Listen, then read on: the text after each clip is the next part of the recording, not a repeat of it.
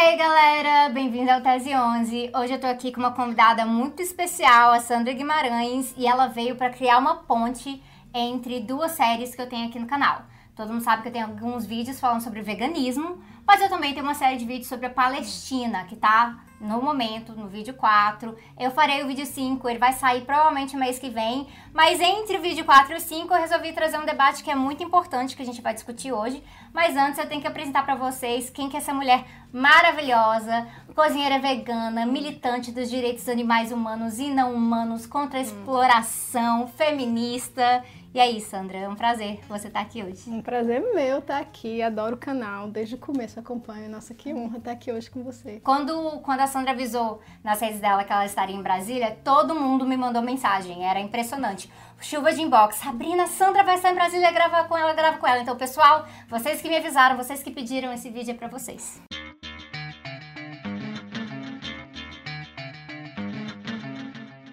O tema de hoje é, infelizmente, um termo que é usado em inglês. A gente ainda não soube traduzir ele muito bem. Tem vários termos aqui no canal que a gente pega de outros lugares e a gente traduz, né? Que nem mansplaining virou homem explicar.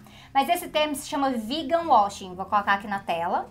E ele vem parte de uma linha de outros termos que a gente usa, tipo pink washing, green a gente fala green washing, red washing, já ouvi também white washing. washing. E aí parece que tanto de coisa de wash, wash é essa, né? Mas vegan washing tem uma definição muito fácil, na verdade. A gente está trabalhando com a ideia de que se utilizam da pauta vegana como fachada para poder esconder crimes, violências, exploração, outras coisas que são feitas por esses autores que estão se apropriando da pauta.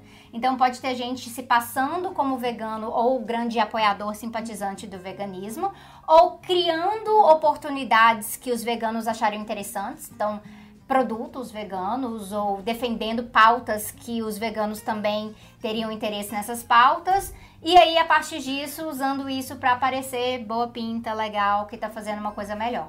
E a Sandra manja muito bem de um dos exemplos que a gente vai usar hoje, né, Sandra? Porque começou realmente com nesse contexto de empresa, né? O vegan washing, né, utilizado por empresas nada éticas que aí lança uma linha de produtos vegetarianos estritos e fala que é vegano para melhorar a imagem mesmo. Mas a gente tem um caso, acho que o caso mais extremo de vegan washing que se tem notícia hoje é Israel, que é um país inteiro utilizando, né, um governo utilizando o discurso do veganismo, dos direitos animais para encobrir crimes contra o povo palestino, para encobrir é, violações de direitos humanos. Veganos ouvem por aí que Israel é o lugar mais vegan friendly, mais amigável para veganos no mundo inteiro, né? É, Tel Aviv é a capital do veganismo, Israel tem a maior população vegana do mundo, Tel Aviv tem o maior número de restaurantes veganos, o que tudo é verdade. Em parte, realmente tem um boom do veganismo lá e a gente tem que aplaudir o esforço das militantes veganas dentro de Israel que fizeram com que isso acontecesse.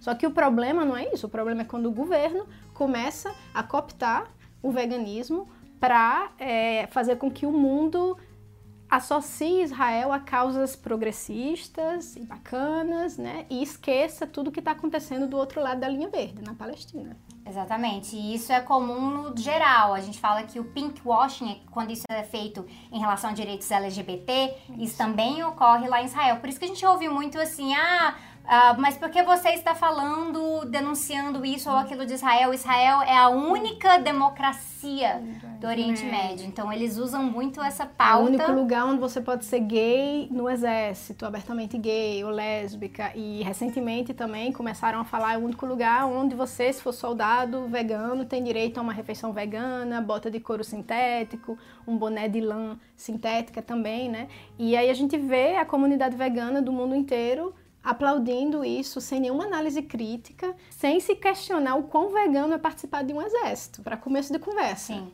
Né? E um exército muito ativo, por sinal. E eu já tenho um vídeo aqui no canal hum. que eu contei do IDF, né, das Forças de Defesa Israelenses. Então, recomendo que, que vocês olhem ali. IOF, né, Sim. que é as Forças de Ocupação Israelense. E que, assim, é. você vai relacionar que tudo que é colocado que esse exército está fazendo, que é colocado hum. como defesa nacional, hum. os interesses, na verdade, são hum. as ações da ocupação, da Palestina envolvidos em processos de limpeza étnica realmente. Então, será que vale a pena você falar, olha que bonito esse hum. soldado que pode ser vegano nesse exército que está ocupando, que está matando, que está aniquilando uma etnia inteira? E que está oprimindo também o animal não humano do outro lado. Então, e dentro de Israel também, a gente fala que tem uma comunidade vegana muito grande, tem um consumo vegano muito grande lá, mas as pessoas não sabem que Israel é o quarto maior consumidor de carne do mundo, o maior consumidor de aves do mundo, proporcionalmente em número de habitantes. Então, assim, não é nem o paraíso vegano que se pinta por aí. Sim, não é como se a população inteira de Israel fosse todo mundo vegano ali. Uhum. Na verdade, estão se utilizando de uma pauta muito uhum. convenientemente. Agora uhum. tem até viagens, né, que Isso. fazem. Isso, a última iniciativa do governo nesse, nesse lado, assim, tentando levar o vegan washing para outro nível, é que esse ano Israel começou a pagar blogueiras e blogueiros famosos do mundo inteiro numa viagem né, para conhecer o Império Vegano, que é Israel, que eles estão chamando de Império Vegano, com tudo pago pelo governo, em troca, obviamente, de publicidade nas redes sociais, né? Porque nenhuma, nenhum governo do mundo pagaria uma viagem para as pessoas sem nenhum interesse por trás, né? Acho que começa daí, é muita ingenuidade você achar que um governo vai pagar uma viagem para você e que não vai ter nenhum interesse ali por trás, né? Então, esse ano a gente viu várias blogueiras do mundo, né, dos Estados Unidos, da Inglaterra, da Austrália, irem para Israel com tudo pago pelo governo, ter acesso somente ao discurso israelense, né, obviamente, e não tratar de maneira alguma a questão palestina. E quando foram questionadas, né, as pessoas deixavam comentários falando, mas e a Palestina? Eram bloqueadas, não tinha diálogo nenhum. Inclusive, a única organização de direitos animais da Palestina, a PAL, Palestinian Animal League, na época convidou essas pessoas. Falou: Poxa, que triste que você aceitou uma viagem com tudo pago por um governo que está realizando uma limpeza étnica. Mas tudo bem, já que você está aí, venham visitar o outro lado, venham conhecer as veganas palestinas. E ninguém respondeu, assim, só uma pessoa respondeu dizendo que não tinha tempo. Então, é, tem um esforço consciente realmente em não olhar para o que está acontecendo Sim. na Palestina. E isso é interessante, você mencionou a pau, né? Então, quer dizer assim, existe um esforço de dentro da Palestina também. pela luta animal também. Exatamente, existe.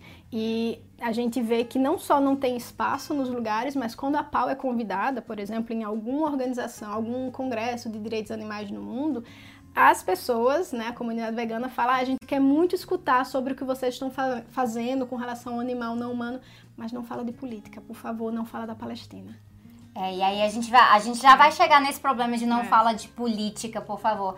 Como se a questão dos animais humanos não fosse uhum. interessante e a questão dos animais não humanos não fosse política também, pois né? é, e como se a pessoa palestina tivesse a opção de não falar política. A, a existência dessa pessoa é política, né? Então, uma vegana palestina não tem a opção de falar, não, o meu veganismo vai ser só sobre os animais enquanto as suas terras estão sendo ocupadas, enquanto as crianças estão sendo presas, enquanto cai bomba em Gaza, enquanto Gaza está sendo sitiada há anos, né? Então, essas pessoas não têm essa oportunidade, essa opção.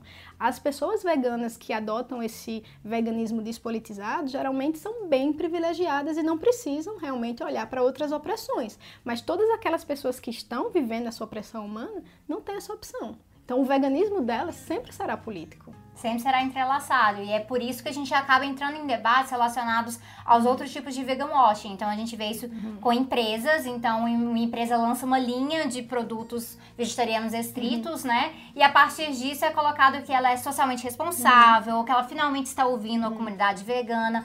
Lógico que materialmente isso vai ter algum impacto, sim, real na diminuição de consumo.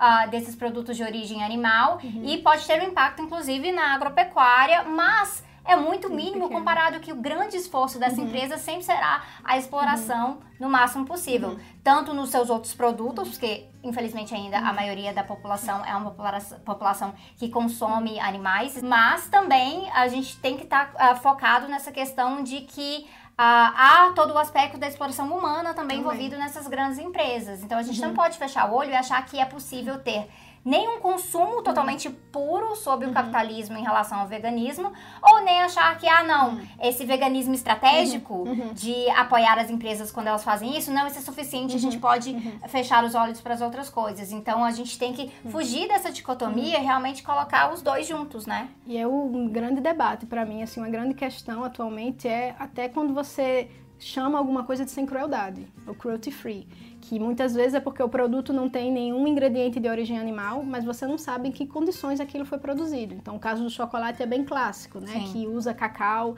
é, muitas grandes empresas usam cacau de países na África que ainda tem trabalho escravo, que tem trabalho mão de obra infantil também. Aí você vai falar, não, isso aqui é sem crueldade. Sem crueldade para quem?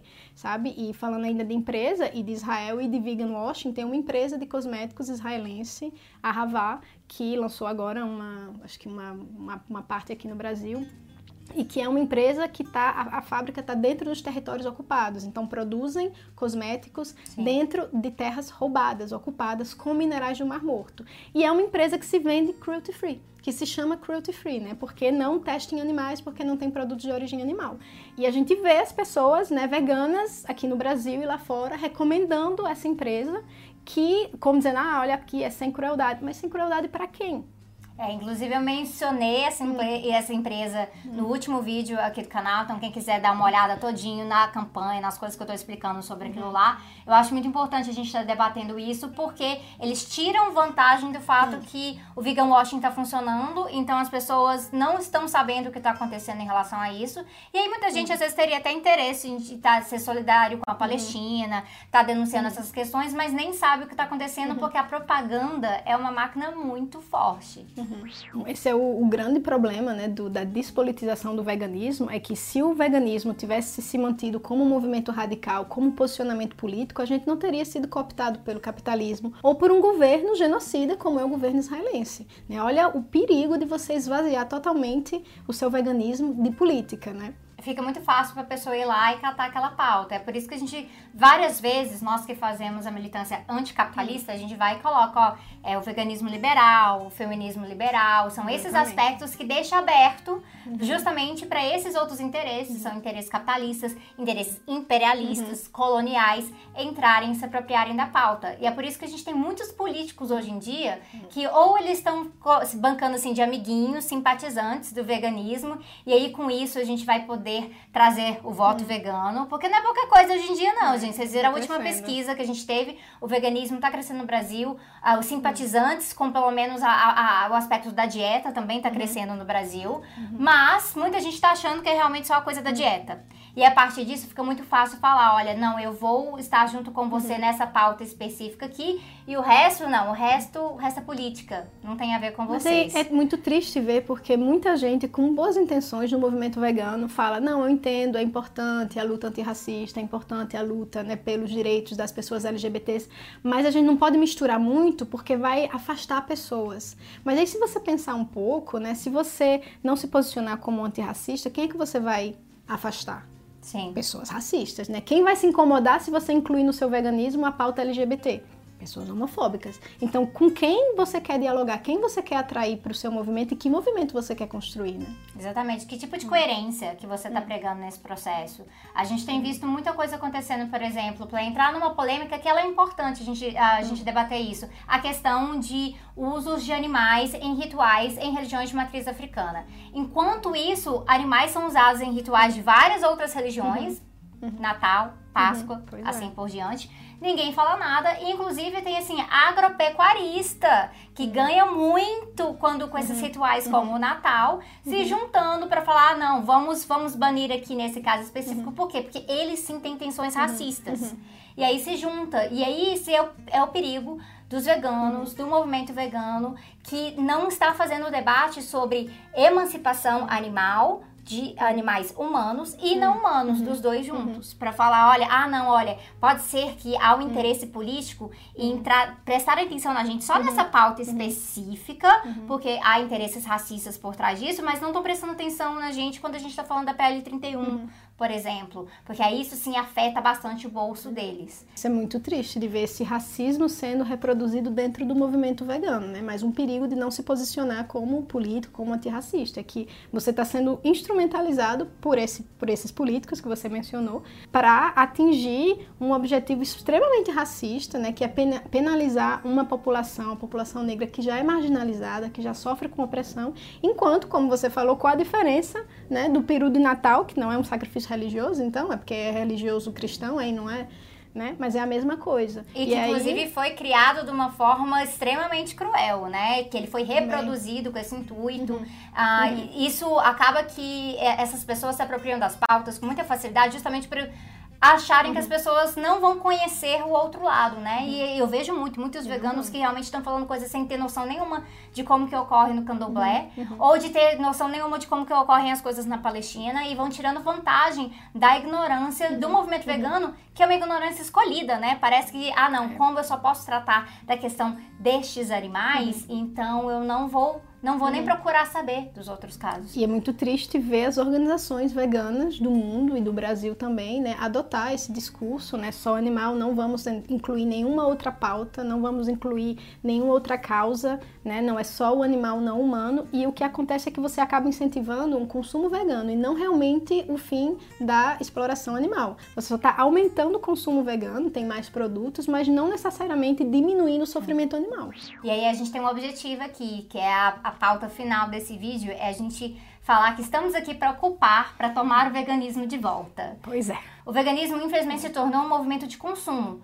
É um consumo em que animais humanos simplesmente estão se abstendo de consumir animais não humanos e por conta uhum. disso acham que resolveram o problema uhum. da emancipação animal. Quando a emancipação animal, ela vai passar por uma série de coisas, inclusive uhum. problemas estruturais. Então, debater capitalismo é essencial, imperialismo, racismo, machismo, todas essas coisas são essenciais para a gente ser eficaz, inclusive na pauta de emancipação dos animais não humanos. Então, como é que a gente faz isso? A gente precisa fazer o, ve o veganismo ser político novamente, é. né? Repolitizar, né? Porque historicamente sempre foi um movimento, o vegetarianismo, né? Que a palavra vegana é nova, né? Foi criada em 44, mas já existia um movimento vegetariano que era muito ativo e sempre foi um movimento radical que estava lutando do lado das outras causas sociais. Sim. Sempre, dos outros movimentos sociais, que era abolicionista na época ainda do fim da escravidão humana, né? que sempre se posicionou como feminista também, né? As primeiras feministas a gente vê muito, muito exemplo de feministas que já eram vegetarianas porque já entendiam né, da, da, da, exploração também da mulher, que elas achavam que se você preparasse animais você ia passar muito mais tempo na cozinha e ia ter menos tempo para se envolver na vida política. Então já tinham entendido isso também. Sempre foi um movimento radical, sempre foi um movimento político. Essa despolitização realmente é o que é a novidade. E que está dando muito certo porque as pessoas estão lucrando com isso. Então, quando você se posiciona só como uma vegana consumista e você começa a indicar produtos e você começa a fazer daquilo o seu ganha-pão, óbvio que você vai insistir somente naquela pauta de mais consumo vegano porque você está sendo paga para isso, né? Então, é virou quase uma uma profissão você ser vegano, né? Que influencer, influenciadoras, virou uma profissão. Você é influenciadora. E eu sempre bato na tecla de a gente precisa de mais militantes e menos influenciadoras. A gente precisa fazer um trabalho de base, né? Que o pessoal dessas ONGs, dessas, desses movimentos veganos, está completamente ignorando o povo, a massa. Assim, vamos dialogar com a elite, vamos veganizar a elite, vamos trazer mais produtos caros para a elite e aí o povo vai seguir. Só que não, não tem, não tem como ganhar essa revolução nenhuma sem o povo. Exatamente. E aí tem uma outra questão, falam muito pra gente: "Ah, mas tudo bem, você ir vegano, você pode escolher o que você pode comer". E as pessoas que não podem. É por isso que a gente não leva o veganismo para essas pessoas, a gente leva a soberania alimentar. Exatamente. Essa tem que ser a nossa é. pauta essencial. A gente tem que estar tá discutindo. É por isso que o veganismo passa assim por falar de agrotóxico, por produção orgânica, agroecologia, reforma agrária, reforma agrária agricultura familiar, MST, não tem como a gente construir um movimento vegano realmente revolucionário sem estar no campo ali lutando do lado das pessoas que estão produzindo a comida que a gente come. E Quem sem... é que planta a comida que vegano come, gente? Pois é, e a gente tem que acabar é. com os essencialismos, né? Porque é. quando a gente fala assim, ah, ser vegano não é caro, mas ah, o veganismo pode sim pode ser, ser muito elitista. elitista. É especialmente um elitismo intelectual, né? De achar, ah, não, eles não entendem, é, eles, eles, não, vão... eles, ah, não, eles não vão conseguir viver sem carne uhum, porque uhum. foram, ah, foram absorvendo a ideia de que uhum. precisam de carne no seu dia a dia. Sendo que todo mundo passa por um processo de reeducação alimentar. Ah, o que a gente come não é algo que é dado. A gente aprende culturas diferentes, uhum. comem coisas uhum. diferentes, inclusive. Então a gente precisa estar tá aberto para fazer esse debate e fazer esse debate simplesmente passando para a questão de soberania. Não é só segurança alimentar, não é só garantir o básico ali. A soberania alimentar é reconhecer o que é plantado naquele lugar, quais são os nutrientes relacionados àquilo e dar autonomia para as pessoas, que faz parte do trabalho que você faz na Palestina, né? E escolher justamente lutar com as pessoas que estão do nosso lado, justamente lutando pelo mundo onde a gente quer viver. É lutar do lado do camponês, da camponesa, da agricultura rural e não das grandes empresas capitalistas que estão destruindo o mundo. É esse o modelo que você quer ver reproduzido, né? Então é uma crítica que eu escuto às vezes, as pessoas falam: "Ah, você trabalha, fala muito do MST, mas eles fazem churrasco". Sim, então você não vai fazer a concessão de trabalhar com gente que está tentando realmente levar justiça para o campo e produzir um alimento limpo, sem veneno, é, a preço acessível para todo mundo. Você não vai fazer essa concessão, mas vai fazer a concessão para ser garota propaganda da Nestlé e indicar os produtos que, que elas produzem, uma empresa totalmente antiética, né? Que rouba água, Que não é vegana, que privatiza a água do mundo, que explora o humano, que explora o animal. Então é muito interessante essa estratégia, esse veganismo estratégico que diz vamos dialogar com as grandes empresas capitalistas que estão explorando tudo, né? Humano, não humano e a terra, mas não vamos dialogar com o camponês porque ele faz churrasco. E aí que entra a questão da contradição. As contradições, elas existem, mas elas são principalmente estruturais. Se a gente for ficar focando na contradição do consumo, a pessoa vai estar sempre uh, batendo na questão moral, pessoal e se voltando para si própria, sendo que a uhum. causa vegana não é pra gente, é para os animais. Então, pra gente estar tá focando nisso, a gente tem que estar tá batendo em, em contradições que só são resolvidas com militância política. E é por isso que a gente tem que tornar o veganismo político de novo. Novamente. E é isso, pessoal. Foi um pois prazer é. estar com a Sandra aqui. Ah, obrigada pelo convite. Ah, é ótimo, ela ainda está um tempinho mais no Brasil, vai dar mais algumas palestras e tudo uhum. mais. E, mas acompanhem a Sandra no blog do Papacapim, quem não conhece é fantástico. Eu posso e... falar do tour? Fale do tour. Sim, então o trabalho que eu faço na Palestina é justamente para combater esse vegan washing, para mostrar o lado de lá, para mostrar o que está acontecendo com as pessoas palestinas que, embora vivam sob ocupação há décadas, estão ali lutando para libertar o animal humano, não humano e a terra também. Então eu organizo tours veganos, né, tours políticos, ativistas veganos feministas na Palestina todo ano. E os próximos serão ano que vem. Quem tiver interesse pode mandar um e-mail, tem uma listinha de espera. Mas para ver realmente o que, que essas pessoas que entenderam o veganismo como um posicionamento político estão fazendo para mudar o mundo para todas nós. Sim, e aí como chegam aqui muito falando, vai para Cuba, a gente pode começar um vai, vai para Palestina. Palestina. Por que não? É isso, galera. Acompanha aqui no canal, acompanha a Sandra lá no Papa Capim e eu vejo vocês em breve. Obrigada, Sabrina. Estou tão feliz. Eu que tô.